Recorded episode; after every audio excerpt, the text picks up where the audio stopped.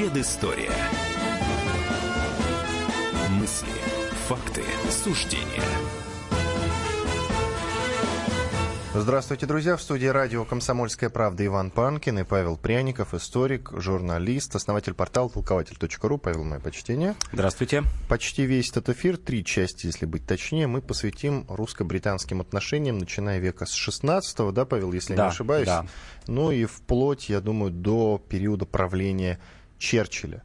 Ну, конечно, э, тема нашего эфира продиктована теми событиями, которые происходят вокруг э, нынешних э, русско-британских отношений. Конечно, вся эта история началась с отравления Скрипаля, бывшего разведчика ГРУ, правильно, да, он бывший uh-huh, разведчик ГРУ. Uh-huh, полковник. Да, да, и, соответственно, конечно, этим продиктована наша сегодняшняя тема. Но э, я должен здесь сделать небольшое отступление. Российско-британские отношения переживают не лучшие времена, начиная год так с 2000-го, да? Я имею в виду вот последний... Чуть-чуть попозже, наверное, 2003-2004, вот так вот.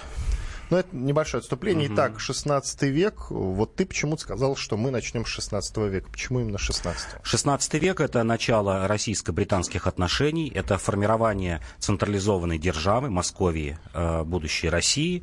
И первая страна, которая открылась э, Русь, это была Англия.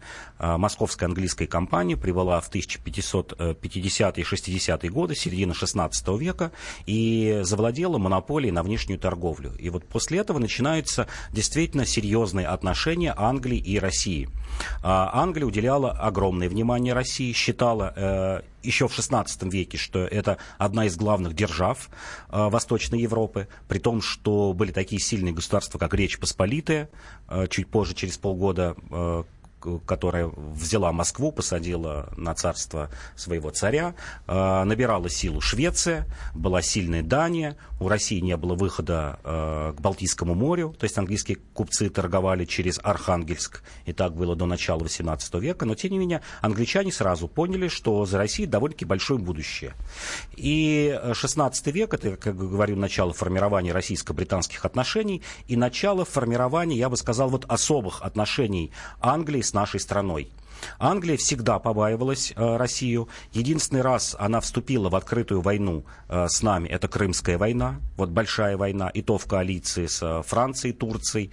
А все остальное время она старалась поддерживать хотя бы формально э, хорошие отношения с нашей страной, но умела направлять э, дипломатическими способами э, политику России в то или иное русло. Вот когда мы говорим об Англии, я всегда напоминаю, что несмотря на то, что Англия сегодня в 21 веке потеряла свое былое величие, и экономическое, и военно-политическое, и морское, и торговое, но тем не менее вот за ней осталось умение дипломатическими способами, хитрыми э, часто способами э, добиваться своих интересов. Вот это было часто с Россией. Например, та же смута начала 17 века, которая протянулась, ну, фактически лет на 30, э, с э, Бориса Годунова и там до воцарения первых Романовых, э, ну, ну на 20-30 лет гражданская война. Вот мы часто упускаем э, из внимания то, что это было, я бы сказал, первое такое мир-системное столкновение России с глобализированным миром. Вот я в этом смысле очень люблю э, мир системщиков, э, их анализ, в первую очередь, конечно, Валерстайна, нашего историка замечательного, гениального Покровского, начала 20 века, которые рассматривали политику через экономику, такой вот марксистский подход. И ту же смуту оба рассматривали через призму экономических отношений. Что это такое? Это попытка Голландии влезть в Россию и отвоевать э, внешнюю монополию. А, мало кто знает, у нас как-то об этом не говорится, ну, точнее историки знают, но это находится где-то на второстепенном а, у них а, ранге. То, что, к примеру, ополчению Минина и Пожарского в том числе давали деньги английские купцы. Вот 20 тысяч фунтов стерлингов. Зачем им это было нужно? Им нужна, им нужна была централизованная Россия, потому что они теряли большие барыши потому что вывозили отсюда меха. И вот на а, ополчение давал как раз меховой монополист Строганов, а, дом Строгановых, который владел монополией на пушнину, и английская, а, московская английская компания. Вот на эти деньги Минин и Пожарский в том числе собирали ополчение, которое разбило две партии. Была одна партия польская, вторая партия за шведов. Вот Россия вот в эти годы, в, буквально на 30 лет, превратилась в арену борьбы трех больших держав. Польши, Швеции и Англии. Но в конце концов, вот получается, англичане победили. И, кстати говоря, англичане всегда были за централизованную Россию. А вот часто в, в тяжелые времена, когда Россия могла бы развалиться на части, это, понятно, 17 век, это э, революция, это 91 год, англичане всегда говорили, что э, единая сильная Россия представляет интерес для нас, для англичан и в целом для Европы. Э, первый раз это прямо открыто сформулировал лорд Пармур э, в 21 году, когда он организовывал комитет помощи голодающим России. И вот как бы с этим отношением э, в том, что Россия должна существовать, должна быть сильной, но при этом должна подчиняться английским интересам. Вот с этой повесткой российско-британские отношения так и длятся 4 века. То есть Россия, ей допускается самостоятельная политика, ей допускается самостоятельная внешняя, внутренняя политика, ну, в первую очередь, конечно, внешняя, до определенных пределов. Вот столкновения России с Англией всегда происходили тогда, когда Россия пыталась э, заявить свои интересы на какие-то территории или там на какие-то компании, на какие-то торговые пути, которые англичане считали своими. Вот, как я уже говорил, это был 16-17 век. Это в полной мере проявилось в 18 веке. Весь 18 век, конечно, прошел под знаком а, включения России в глобализированную торговлю. Э, в, в, в глобальный мир. Вот когда мы говорим о глобализме сегодня, мы не должны забывать, что глобализм это глобализм несколько веков э, с изобретением косого паруса, э, морских судов, когда могли ходить караваны кораблей, вывозить что-то из других частей э, мира или туда что-то привозить. Вот началась, начался глобальный мир. И Россия всегда была частью глобального мира. Несмотря на то, что у нее были тяжелые периоды, даже советский период, когда мы говорим, Россия все равно оставалась э, частью глобального мира. И вот в какие-то периоды, весь 18 век, когда мы говорим Россия, были хорошие отношения, да, с Англией. Англия считала, что а, с помощью России, и это так и, было, можно устранять конкурентов, которые мешали ей в той же самой Балтийской торговле. А, 18 век, начало 18 века, эпоха Петра. Какие государства? Мы видим сильную Швецию, которая подминает под себя всю Балтику и пытается выйти и в Западную Балтику, уже эту вот куда-то к Голландии. И мы видим, что Россия становится главным врагом а, английские поставки а, вооружений, технологий а, шли и в 16 и 17 веке, а в 18 веке достигает апогея. Это главный торговый партнер. Было три торговых мира в XVIII веке. Были попытки России каждый раз ну, проводить какую-то взвешенную политику, не ориентироваться только на англичан, а, например, на Францию, которая в XVIII веке тоже начинала становиться мировой державой, морской державой. Но все время получалось, что называется, отлуп. Ну, просматривая вот события, начиная с 16 века, э, самые памятные знаменательные даты наших, нашего сотрудничества русско-британского, я сделал вывод, что наше сотрудничество всегда было э, де-факто но не де юре. То есть мы о чем-то договаривались, да, но ничего не происходило. То есть конкретики никакой не было с, с английской стороны. Да, с английской стороны часто такое было. Действительно, например, последние слова Екатерины II, когда она обращалась к своему э, канцлеру, говорила, надо успеть подписать с англичанами мир когда оказалось, что вот э, все отношения Англии и России происходили действительно на каких-то устных договоренностях. А, чуть позже, если забегая вперед, а, это проявилось в полной мере в Первую мировую войну, когда англичане на словах обещали России а, проливы, Босфор, Дарданелло, Константинополь, но когда дошло до дела, оказалось, что никаких бумаг нет, и если бы даже Россия выиграла бы Первую мировую войну вместе с Антантой, конечно, никаких проливов она не получила, потому что англичане об этом говорили открытым текстом, что с вас хватит Галиции, Буковины, Буковины и Восточной и Западной Армении. Ну что ж, мы продолжим говорить про русско-британские отношения после небольшого двухминутного перерыва. В студии радио «Комсомольская правда» Иван Панкин и Павел Пряников, историк, журналист, основатель портала толкователь.ру. Вы можете нам писать в WhatsApp и Viber 8 967 200 ровно 9702.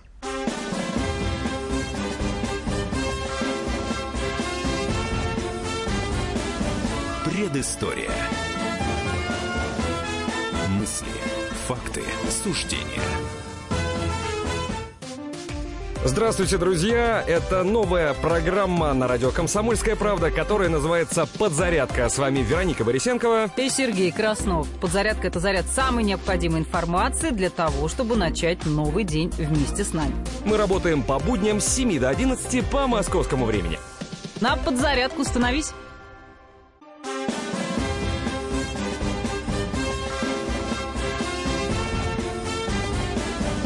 Предыстория. Мысли, факты, суждения. Предысторию вспоминают Иван Панкин, Павел Пряников, историк, журналист, основатель портала толкователь.ру, автор или один даже из авторов э, замечательного телеграм-канала «Красный Сион», который скоро станет сайтом, я надеюсь, уже совсем скоро. Говорим мы сегодня, я напомню, про русско-британские отношения. Сейчас вот возьмем период правления Павла I в России. А, кто, кстати, в тот период правил в Англии, ты сейчас скажешь. Я напомню только лишь, что а, инфоповод связан э, с нынешними русско-британскими отношениями, не очень хорошими если не сказать прям печальными. Ну да ладно, об этом, друг... Э, об этом вам расскажут другие ведущие, а мы вспоминаем предысторию. Итак, кстати, кто действительно правил в Англии вот в период правления здесь Павла I? А, по-моему, Георг III это был. А, как раз тогда начиналась а, Ганноверская, Ганноверская династия, новая Ганноверская династия. Как складывались их отношения? Отношения как раз складывались очень плохо. А, первый э, царь, первый русский правитель, который смог бросить какой-то вызов Англии, пострадал за это, это, конечно, был Павел I. А, он вступил на престол в 1796 году. А, всем понятно, что это было за время. Это время Наполеона, его победного шествия по Европе, формирование единой Европы. Вот когда говорят о единой Европе, ЕС, его прообраз, это, конечно же, Наполеон, который мечтал объединить ее в единое государство. А, и э, к этому времени Англия поняла, что на континенте, как они называют Европу, она теряет свое влияние и нужно формировать э, союз э, с Россией. В этот союз, ну, понятно, по еще, что называется, по стопам своей э, матери Екатерины II э, вступил и Павел. Э, были блестящие э, антифранцузские кампании Суворова, э, все прекрасно знают его переход героический через Альпы, приход в Италию, несколько морских сражений, которые Россия выиграла у французов. Вот мы говорили в прошлой передаче о потерянных э, территориях российских. Это как раз отвоевание э, Ионических островов к Западной Греции. Это Мальта. И в какой-то момент оказалось, Павел I понял, что вот за смерти, э, за десятки тысяч смертей, за огромное перенапряжение в союзе с Англией Россия не получила ничего. Вот ничего не получила. Более того, э, та же Мальта, которая, как мы уже говорили в прошлой передаче, вот уже готова была стать Мальтийской губернией, так как э, Павел I был гроссмейстером Мальтийского ордена, она отошла Англии. То, что должно было принадлежать России, отошло, отошло Англии. И в какой-то момент Павел I понимает, что от э, союза с Англией Россия материального ничего не выигрывает. Она не выигрывает новых территорий, э, у нее не прибавляется э, там, торгового баланса, не прибавляется союзников, он резко меняет политику. Он предлагает мир и дружбу Наполеону и предлагает совместное э, правление, ну, фактически раздел Европы, э, потому что тогда уже была э, дряхлеющая Габсбургская Э, династия, э, это Австрия, э, куча мелких прусских, немецких государств, которые не представляли собой единство, слабая Польша, Балканы, на которых теряла свое влияние Османская империя. И Павел I понял, что, в общем-то, Восточная и Центральная Европа, она вполне может попасть под влияние России, если вступить в союз с Наполеоном, помочь ему. А, ну, есть знаменитые, конечно, вот об этом факте знают, а, знаменитое даже решение Павла I а, выступить совместным походом с французами против Англии, поход в Индию. Это решение было принято в, э, в декабре 1800 года. Уже выступил отряд казаков, первый, который должен был прийти в Среднюю Азию, там рекогносцировку провести. И план был таков, что э, французы направляют свой флот в Черное море, высаживают в районе э, Таганрога, Ростова десант 35 тысяч э, человек, который идет пешком э, в сторону Астрахани, там соединяется с русскими войсками, тоже 35 тысяч. И вот этот 70-тысячный отряд уже в 1801 году должен был прийти в Индию. В Индию, как считалось, таким вот обходным путем можно было нанести поражение Англии, потому что Индия была, ну, главной, что называется, кладовой тогда а, Британской империи. У Франции и у России не было а, серьезного флота в то время, который мог бы противостоять Англии. И вот было принято решение, что флотом мы Англию не разобьем, но вот сможем пройти по ее окраинам и очень сильно ослабить. А, и к чему это привело? Это привело а, к заговору против Павла I и к его смерти 12 марта 1801 года. Как раз примерно в эти дни, 12 марта 1801 года. Сын действительно участвовал в этом заговоре? Сын участвовал. участвовал Александр I. Да, Александр I. Учал, участвовал в этом а, посол английский по фамилии Уитвард он был непосредственным исполнителем этого заговора. То есть э, все это было сделано руками э, таких двух людей, как э, Панин и Петр э, Палин, кажется. Да, Палин и Панин, вице-канцлер Панин и генерал-губернатор Петербурга Палин. Э, знал об этом Александр I. Более того, у нас мало известно о том, что в течение ста лет запрещалось говорить о том, что Павел I пал от рук заговорщиков. До 1905 года официальная история, романовская история гласила, что Павел I умер от инсульта ни, никакого убийства не было, не было никакого заговора. То есть, когда это все открылось вот после первой революции, 1901 год официально, там, конечно, российское общество было во многом шоке. И э, мозгом этой, э, этих заговорщиков был английский посол Уитперт, э, который направлял этих людей. И, э, ну, понятно, многими двигало тщеславие, многими двигал страх. Вот по моему мнению, я ни в коей мере не монархист. Это у меня довольно критическое отношение к романовской династии. Но вот если бы кого выделять из романовской династии, я бы выделил, конечно, Павла I. Незаслуженно оболганного, обиженного царя, у которого были большие планы на реформацию России, а, в том числе вот и внешняя политика, о которой мы говорим, но не удалось этого сделать. После этого сын Александр I, конечно же, заключает э, союз с Англией против Наполеона. Ну, какой-то момент еще был там э, такой промежуточный э, с Наполеоном, вплоть до Тильзитского мира. Но, тем не менее, вступил в войну с Францией.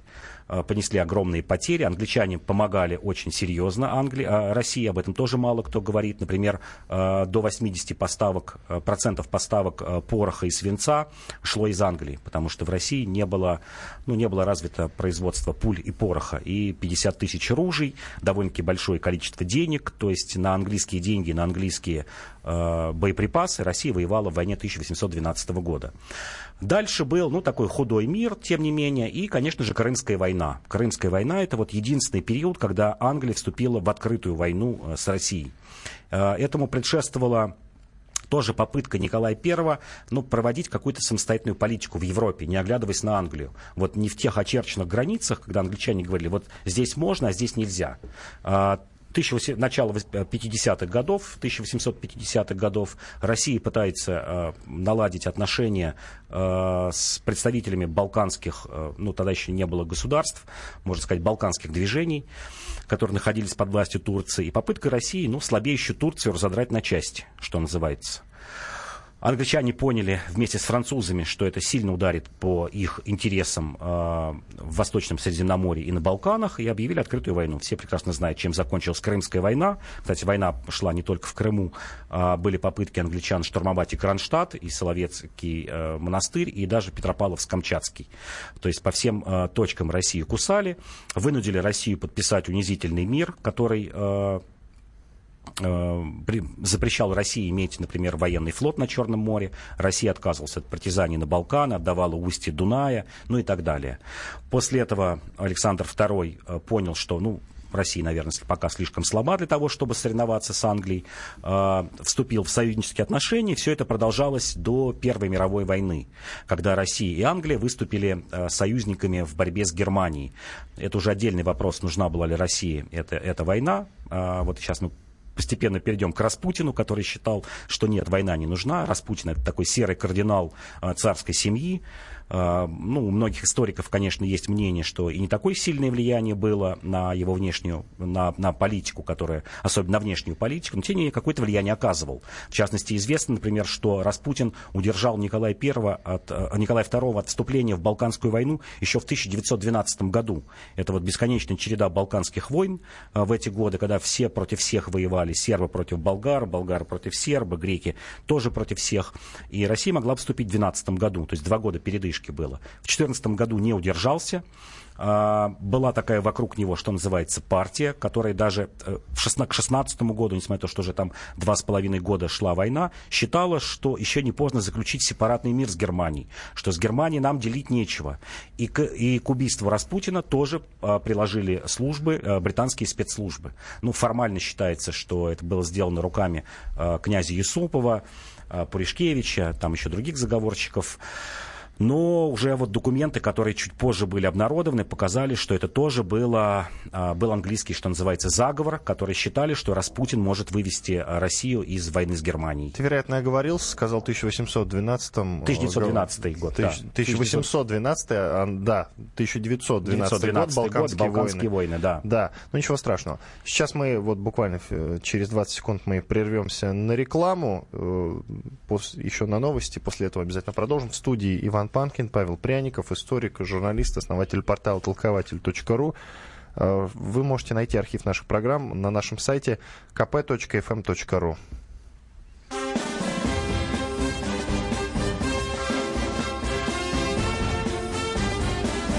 Предыстория.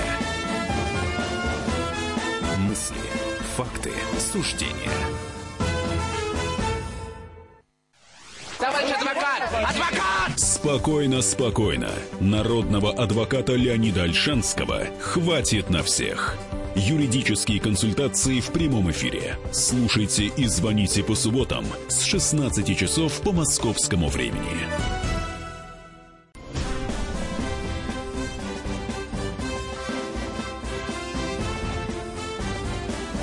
Предыстория. Мысли, факты, суждения. Иван Панкин, Павел Пряников, историк, журналист, основатель портала толкователь.ру в студии радио «Комсомольская правда». Я напомню, что говорим мы про русско-британские отношения. Ну, конечно, это связано с тем, что сейчас происходит между нашими странами, да и вообще между Россией и Западом. Но в данном случае, да, между Россией и Великобританией есть очень большой конфликт. Я не уверен, что в ближайшее время он как-то пойдет на спад, хотя, конечно, хочется верить в лучшее. А мы начали говорить про влияние на царя Распутина, да, и э, на то, как Распутин повлиял на русско-британские отношения. Мы на этом закончили. Э, сейчас мы уже переходим к периоду правления э, Черчилля и о его отношениях, ну, не только со Сталиным, а вообще его, о его отношении к Советскому Союзу. Я знаю, что изначально он вполне благожелательно смотрел в нашу сторону, но потом резко, постепенно начал менять свои отношения. Да, у него это похоже было на качели у Черчилля. Он, конечно, для английской истории великий человек. А, но вот мы тут тоже сейчас переговорили с Иваном, что вот нас немножко коробит, когда его называют а, россияне великим, потому что для России не так много хорошего он сделал. Точнее, наверное, Но вообще мало что по сделал. по версии, значит, BBC, он самый известный да. британец. Это действительно политический долгожитель. А, в 1900 году он уже стал членом парламента, ему было 26 лет. В какой-то мере героический человек, который участвовал во многих войнах, не прятался там за спинами других, в окопах сидел, прошел большую политику и, естественно, как политик, вот с начала 20 века он не мог не обращать внимания на Россию. Э, к России у него было скептическое отношение уже в начале 20 века, еще когда был Николай II, он тоже считал это самым слабым звеном а, в той самой Антанте. А, прогнозировал э, в 15-16 году, в 16 уже точно, вот осень 16 года, что в России будет рано или поздно революция. Он, конечно, не мог предположить, кто в ней победит в конце концов, что победят большевики. А, были ставки, э, конечно же, на эсеров, на такую либеральную часть, на кадетов, но тем не менее.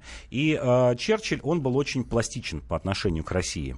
Э, например, когда произошла революция, большевики взяли власть, вот 18 год это такой ярый антикоммунист, который мечет громы молнии в сторону Ленина э, в том, что разрушается Россия, но имея при этом э, собственный интерес, английский интерес, потому что у Англии был страх, что этот мир, Брестский мир, сейчас позволит э, немцам снять свои дивизии, дивизий, отправить их на Западный фронт, воевать против тех же самых англичан. В этом смысле, конечно, Рузвельт, э, посту, э, Черчилль поступал как патриот. Он понимал, что слабая Россия – это сильная Германия, а сильная Германия – это сильный враг против Англии. Но, например, уже в 19 и 20 году, когда Первая мировая война заканчивается, у Черчилля меняется отношение к Ленину. Вот есть знаменитая фраза его есть о том, что только Ленин, хотя Ленин сам загнал Россию в это болото, но только Ленин может вытащить ее из этого болота. Больше никто. А, он скептически относился к белым вождям, потому что а, многие из них вели переговоры. Он хорошо знал а, Набокова, это вот отец будущего писателя великого Владимира Набокова, который представлял кадетов и таким был англофилом, а, прекрасно понимал, что это совершенно не те люди, которые могут что-то сделать в России, и просто, что называется, смирился. Смирился с тем, что большевики здесь а, очень надолго, и с ними надо сотрудничать. И опять же, конечно же, были 20-е годы очень тревожные для России, для советской России, это знаменитый и вошедший уже, что называется, Э, фольклор «Наш ответ Чемберлену», «Наш ответ лорду Керзону», э, военная истерия 27 года, когда казалось, что сейчас начнется война. Но, тем не менее, уже даже в конце 20-х годов э, Черчилль понимал, что рано или поздно поднимет голову Германия. И все 30-е годы, несмотря на то, что и к Сталину у него было скептическое отношение, ну, такое, я бы сказал, отношение с точки зрения гуманности. То есть он понимал, что ну, что-то не то происходит в Советском Союзе, там вешают людей, какие-то репрессии. Но с точки зрения внешней политики, а как циничный политик, он Сталина одобрял, полностью одобрял. И ведь когда мы даже иногда часто говорим о пакте Молотова-Риббентропа, 39 год, а, сентябрь 39 года, о секретных соглашениях, о разделе Польши, часто это меняют в вину Советскому Союзу. Вот, например, Черчилль, как такой реальный политик, реал-политик, циничный политик, он не видел в этом ничего плохого и даже говорил, да, а что, у Сталина, конечно, другого выхода-то и не было. Сталин и Советский Союз должен был позаботиться о себе. А, то есть он совершенно нормально к этому подходил, что это такой тактический временный союз.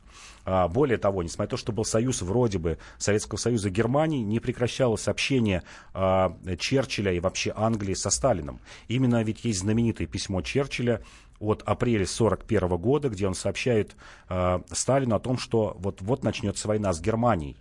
Вот он был ну, практически единственным лидером. США где-то были далеко, им было не ДССР. А, и чуть позже, вот уже в октябре 1941 года, один из английских посланников спросил Сталина, а вот как вы отреагировали на письмо? Черчилль вас предупреждал, что вот война начнется. Он говорит, да, я верил Черчиллю, я понимал, что война рано или поздно будет, но это прям дословные слова, Бережков об этом вспоминает, переводчик Сталина. А он говорит, я просто надеялся на то, что ну хотя бы еще месяцев шесть удастся протянуть, оттянуть войну. Э, я вот надеялся, что война будет, но будет весной или летом 1942 года. Вот как минимум шести месяцев нам не, не хватило подготовиться. То есть Черчилль был более прозорлив в этом Черчилль смысле. был более прозорлив, разведка доносила про план Барбаросса. И несмотря на то, что вот я еще раз говорю, к большевикам у него всегда было отношение скептическое или, скажем, даже плохое, наступила война, Черчиллю деваться некуда. А, Англия в, в, находится в блокаде, а, США еще не вступает в войну, а, в США вступает в войну, это только декабрь 1941 года, и Черчилль, да, идет на поклон к Сталину, к тому человеку, которого он считал, ну, не очень, может быть, таким там развитым, образованным, начинает с ним общение, а, начинает какую-то тонкую игру. Игра, вся тонкая игра, что называется, тонкая игра шла всю войну, потому что уже, несмотря на то, что немцы стояли вот осенью 41 года под Москвой, Черчилль не верил э, в, в, в победу Германии. Он прекрасно понимал, что просторы России, он так говорил, просторы России не дадут э, победить э, Советский Союз, Советскую Россию никому. И чуть позже, кстати, э, если забегая вперед, э, план «Немыслимое», который э, в мае 1945 года только-только закончилась война в Европе. 22 мая возник английский план. Продолжение войны против Советского Союза только теперь силами союзников. И вот в этом плане тоже было указано, что Россию можно принудить к войне только когда вот кто-то сам сдастся. Вот нельзя победить, куда-то водрузить знамя. В Москву знамя победное, в Пермь, Свердловск, неважно куда. То есть э, верхушка Советской России или Советского Союза должна сдаться сама. Вот враг победить ее не может. И э, всю войну тонкая игра. Тонкая игра о том, как будет выглядеть будущий мир. будущий мир, его уже делили, несмотря на то, что, как я уже говорю, немцы стояли под Москвой. А, это постоянно дележка Восточной Европы, кому она будет принадлежать это дележка Персии, это дележка Дальнего Востока, судьбы, судьбы Германии.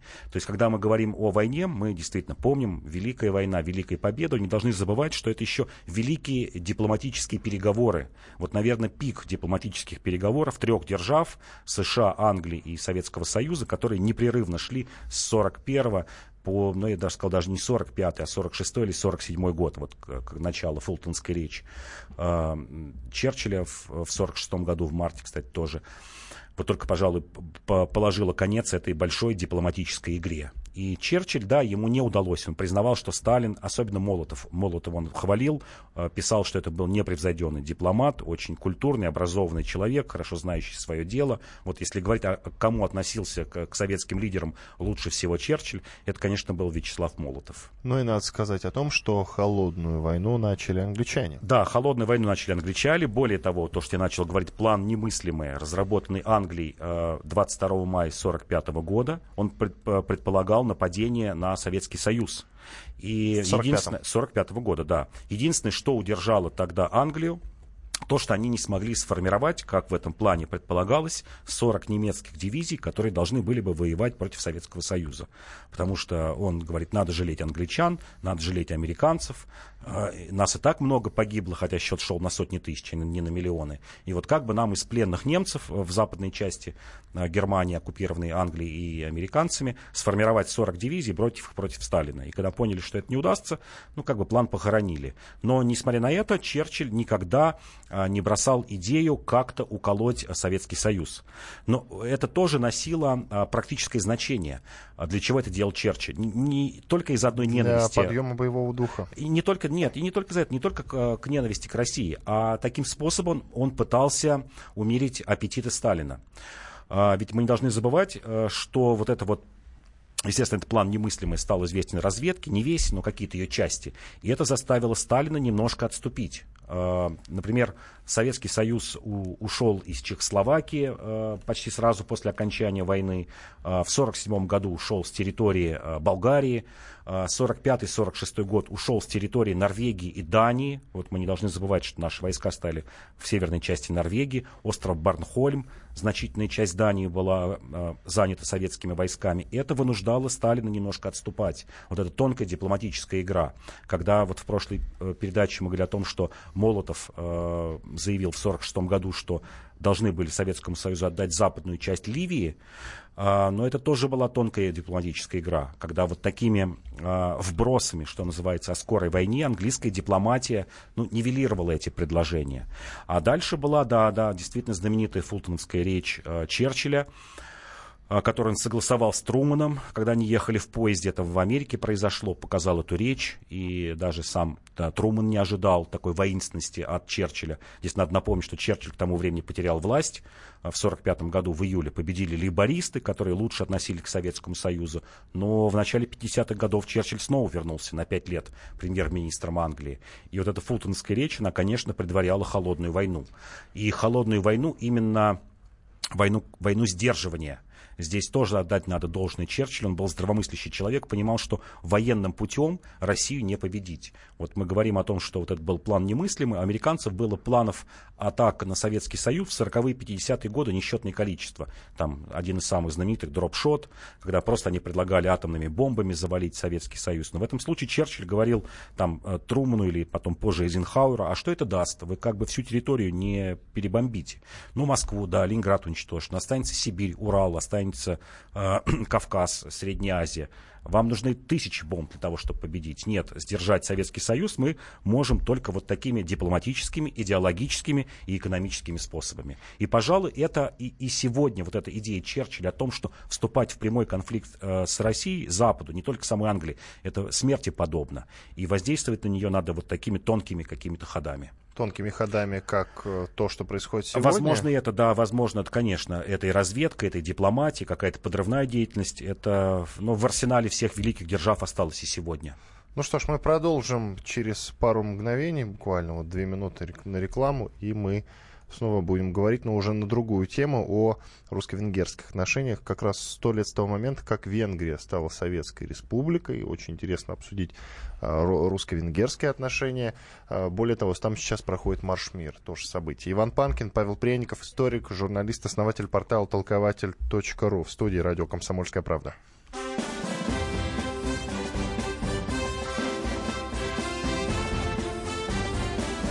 Предыстория. Мысли, факты, суждения. Садомиты, извращенцы, моральные уроды. Они повсюду.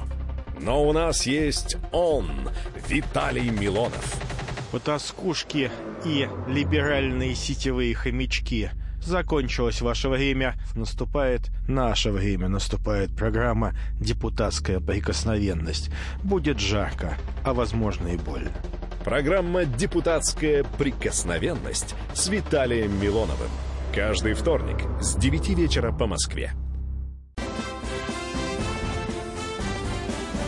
Предыстория. Мысли, факты, суждения – Иван Панкин и Павел Пряников, историк, журналист, основатель портала толкователь.ру в студии радио «Комсомольская правда» по-прежнему. Финальная четвертая часть нашей программы. Мы сейчас будем говорить про русско-венгерские отношения, если бы точнее, про советско-венгерские отношения. А, я вот в конце прошлой части, третьей, сказал о том, что Сто лет назад провозглашена Венгерская Советская Республика, но немножечко ошибся. В 1919 году это произошло, то есть 99 лет назад как раз вот в эти мартовские дни. И плюс, конечно, как инфоповод еще э, то, что сейчас венгерский премьер Орбан вывел на улицу Будапешта полмиллиона человек. Да, вот представляете, какое за три недели до выборов по случаю так называемого национального дня венгры как раз и высыпали на улице, чтобы выразить поддержку Сороса-борцу, как его называют, венгерскому премьеру Виктору Орбану, который продолжает набирать популярность и который выразил свою решимость бороться против организованной международной сети. Сороса борцу это значит борцу против э, вот этого знаменитого, известного человека по фамилии Сорос. Мы как-нибудь Соросу обязательно посвятим наш, один из наших эфиров, да, Паша? Да, он тоже выходит из Венгрии, понятно. Любопытно. на какую-то политику там, да. Но вот сейчас, кстати, курс э, венгров, насколько я знаю или понимаю венгерские события, чем-то схож с, с курсом России вообще. Да, и схож, понятно, как раз истоки-то они лежат, вот то, о чем мы будем говорить, 18-19 год, истоки нынешнего курса лежат там, это, конечно же, потеря Венгрии своих территорий, своего а, влияния в Восточной Европе. Потому что они в Австро-Венгрии занимали особое положение, вот уже двойное название, так и называли дуалистическая империя, и контролировали огромные территории в Восточной Европе. А, к 19 году Венгрия потеряла две трети своих территорий. И сегодня проблема венгерских меньшинств в Восточной Европе, она стоит остро, как, как никогда. Вот эта проблема а, не решена в течение 100 лет большое количество венгров живет в, в Румынии, в Словакии почти 10%, Западная Украина, кстати говоря, э, Закарпатье, Хорватия, Сербия, даже чуть немножко там в Австрии есть. Это страна, которая вот тоскует по своему былому величию. И как раз революция, которая случилась в 19 году, она и была во многом спровоцирована разрушением большого венгерского государства. Потому что ну, 16 ноября 18 года разрушена Австро-Венгерская империя, Венгрия становится самостоятельным государством, и чуть позже, 20 а, а, марта 2019 года появляется ультиматум Антанты о том, что Венгрия должна вот решить проблемы э, с территориями, принадлежащими, как-то считали, Румынии, Чехословакии, э, Хорватии. Грубо говоря, это был ультиматум Антанты о том, что Венгрия должна э, отдать свои территории соседним государствам, что она веками угнетала эти нации и вот теперь должна расплачиваться. Это привело к правительственному кризису, и как раз 21 марта 2019 года к власти приходит, причем не революционным путем, а примерно примерно как у нас вот, э, февральская буржуазная демократическая революция, э, сверху власти приходят, э, санкционированы президентом, к власти приходят социалисты и коммунисты, которые начали не только социалистические преобразования, в Венгрии вот об этом часто говорят, упоминают, что там был похожий террор, который вот был в Советском Союзе, красный террор, но забывают о том, что именно социалисты и коммунисты смогли создать хоть какую-то боеспособную армию в этой разваливающейся державе австро-венгерской, в этой разваливающейся Венгрии и противостоять э, войне против Чехословакии и Румынии. Э, что это была вынужденная мера. Только левые могли мобилизовать людей и э, сорвать план завоевания, окончательный план завоевания румынами. Ведь румыны брали Будапешт. Вот сегодня это смешно, может быть, звучит, что такая страна, которая не обладает какими-то серьезными и политическими э, амбициями, серьезной армией. Вот румыны занимали Будапешт, а сверху, с севера шли Чехословаки, что называется, Венгрия оказалась в тисках. И Венгрия, да, потеряла огромные территории. Советская республика венгерская просуществовала всего лишь 133 дня, но тем не менее она показала, что э, силы в Восточной Европе, коммунистические силы, имеют под собой ну, что называется, ну, какой-то фундамент. А, это позже, в 40-е годы, конечно, позволило Восточной Европе стать многим странам, позволило стать социалистическими. Здесь э, еще часто упоминается такая вот известная история. Большое количество венгров принимало участие э, в революции, в Красной Армии. Есть примерные, прям вот точ, ну, примерные цифры, точно никто не знает, примерные цифры. 40 тысяч венгров было в Красной Армии, из них примерно 14 тысяч в европейской части России и где-то 26-27 тысяч это восточная часть, это восточная Сибирь и Дальний Восток, а, потому что в плен было взято 2 миллиона 200 тысяч а, солдат во время Первой мировой войны. Это австро-венгерские, германские войска и турецкие. И было такое правило, что а, славяне, пленные славяне оставались в европейской части России, а не славяне отправлялись э, пленные вот на Урал, в Сибирь, на Дальний Восток. Но здесь нужно помнить о том, что в Венгерской революции участвовал и русский полк, он так и назывался, Первый интернациональный полк, потому что те же самые пленные во время Первой мировой войны, взятые в плен люди, были и, в со... и были на территории Австро-Венгрии. Это русские солдаты, которые попали в плен. И вот из них был сформирован Первый интернациональный полк. Состоял из трех батальонов, а, там были и, и казаки, и русские, немножко украинцев. Вот первый батальон прям так назывался, русский батальон. В нем было 742 человека. Очень стойко сражался. А, часть из них ушли в Австрию, а, потом были депортированы из Австрии в Советскую Россию. Кстати говоря, как и сам лидер венгерской революции Белла Кун, который был уже, получается, не только лидером венгерской революции, но одним из лидеров и советской революции потому что ну, для кого-то это может печально, печальные события, но это, например, первый председатель революционного комитета Крыма, э, когда прогнали Врангеля, он и землячка, Розалия землячка коммунизировали э, Крым в 2020-2021 году. Все же мне не ясно конкретно, почему Венгрия решила стать одной из советских республик. А Венгрия стала одной из советских республик. Но что мешало им сохранять независимость конкретно? Я имею в виду быть страной под названием Венгрия. Ну, э, что называется, вся Восточная Европа, вот на обломках Австро-Венгрии, она формировала, э, формировала новую государственность. И в то время в Венгрии действительно стоял так же остро, как в Советской России, вопрос о земле, вопрос о национализации предприятий. Вот в 2019 году все то же самое венгерское э, Советская Республика делала все то же самое, что Ленин перед этим делал в 18 и в том же 19 году. Национализировал предприятия, фабрики, переселял рабочих э, в экспроприированные квартиры у буржуазии. 100 тысяч рабочих в Венгрии, только в, в Будапеште было переселено в такие квартиры. единственным отличием было, вот чем это отличалось, может быть, совсем от радикальных э, советских методов, э, венгры э, не национализировали земельные участки, площадью больше 57 гектар вот оставляли частную собственность, признавали, что никаких колхозов, совхозов, какой-то коллективизации, ну, которой тоже и в России не, не было еще в 2019 году, но мысли были о тех же совхозах, коллективных хозяйствах. Вот частную собственность на землю венгры считали, что нужно сохранить, а остальное национализировать. А, такая же была большая борьба а, антиклерикальная против католической церкви. И здесь нужно заметить, а, Венгрия была очень тяжелая с точки зрения конфессиональных отношений страна, потому что в ней было меньшинство э, кальвинистское. Это такое, что называется, радикальное течение в протестантской церкви. Кстати говоря, Белла Кун был из смешанной семьи кальвинистов и евреев. Остро стоял еврейский вопрос, э, остро стоял по всей Восточной Европе. Остро стоял вопрос раздела имущества Австро-Венгрии, потому что были перемешаны нации довольно-таки серьезно. И все это вылилось, пожалуй, в то, что единственный, как тогда казалось, кто-то может навести порядок, это какая-то авторитарная сила. Это так и случилось. Вот Венгрия этим а, вот мне напоминает, что могло бы стать с Россией, если бы а, в ней не победил Ленин. Вот Венгрия очень хороший пример. Когда не стало Советской Венгерской Республики, власть взял адмирал Хорти, Миклуш Хорти. Это такой ну, я бы сказал, протофашистский деятель. Вот нельзя его назвать нацистом. Это авторитарный, э, крайне правый такой протофашистский лидер.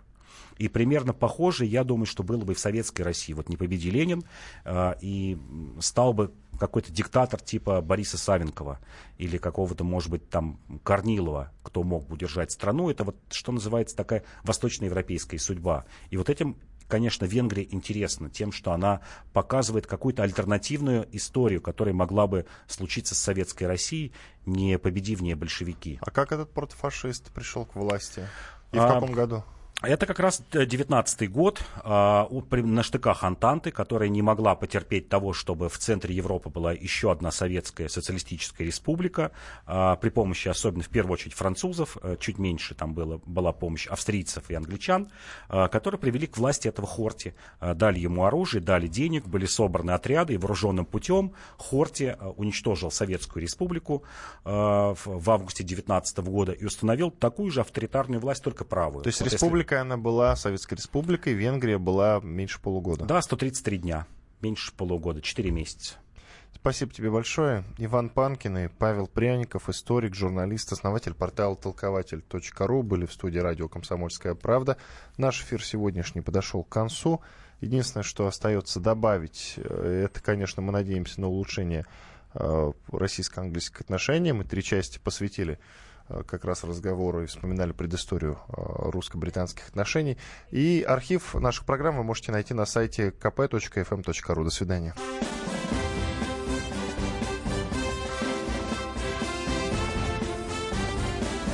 Предыстория. Мысли, факты, суждения. Бутылка «Шато Марго» 1787 года. 225 тысяч долларов. Феррари 250 Теста Росса, 1957 год, 12 миллионов долларов. Картина Ван Гога «Портрет доктора Гаше», 1890 год, 80 миллионов долларов. Есть вещи, которые со временем становятся ценнее. Но информацию лучше получать оперативно. Слушайте темы дня по будням на радио «Комсомольская правда».